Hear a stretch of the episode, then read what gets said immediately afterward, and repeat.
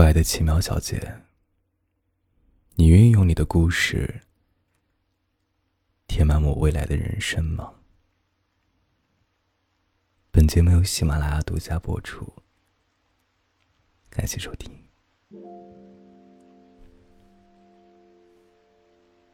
从前有个故事王国，在这个王国里面，每个人都有着一本书，书里面。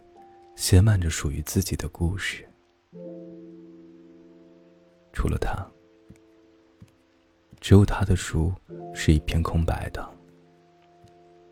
人们嘲笑着他的同时啊，称呼他为“无故事先生”。无故事先生一直很烦恼。在这个国度，每个人都有着自己的故事。有着自己可以回忆、可以治愈在忙碌生活下受伤的故事，只有自己是孤单的一个人，什么故事也没有。他曾经去很远的东边繁华集市，想向那边的商贾购买一个故事，来填补自己书上的空白。尽管集市上有各种各样的商品，但他找遍那里，都没有发现有人卖故事。后来啊，他去了最南边的河流旁边，遇到了热情的牧羊人。牧羊人招待他吃酒、喝肉。当提到能不能分享故事的时候，牧羊人只是讪笑了一下。便没有吱声。无故事先生这才意识到，这书中的故事是最为宝贵的，至少不能随便和别人分享。他十分懊恼的回到自己的城市，坐在路边若有所思，感觉到好像被人偷走故事一般的失落。尽管他原本就没有故事，正当他失神的时候，北边传来一阵喧哗的声音。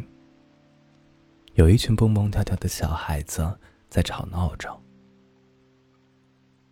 无故事先生挤进人群里，看到最里面有个女孩子，与旁人不同，她的眼睛里。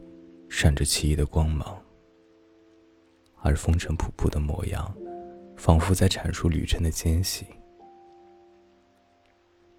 在他的面前，有着很多很多的书。翻开书，他从远古时代巨龙和勇士的斗争讲起，再到中世纪梅林和时钟间的故事，以及女巫的魔法。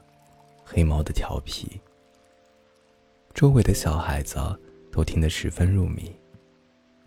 这些故事是他们从来没有听说过的。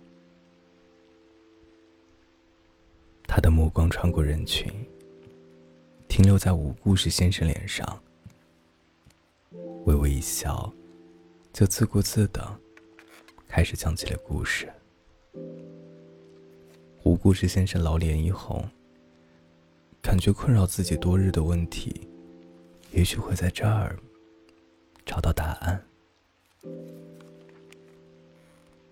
从他到来的那天起，啊，每天都会围满人听他讲故事，因为这些故事都太过奇妙，孩子们给他取了个称号，叫“奇妙小姐”。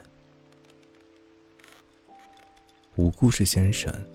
每天随着人群来到这儿，而每次，奇妙小姐都会对着他莞尔一笑。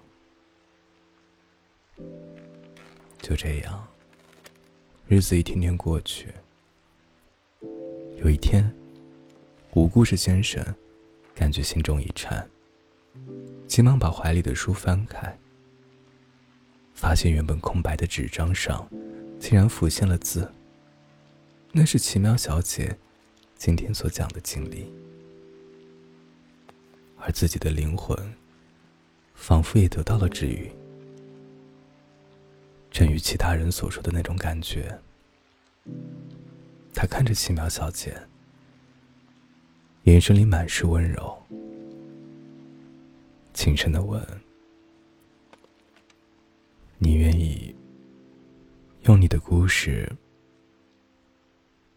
填满我未来的人生吗？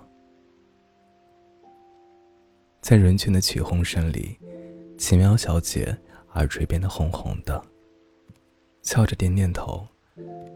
那，你准备好了吗？所以。我可爱的奇妙小姐，你愿意用你的故事填满我的人生吗？我是风声，却出风声的风声。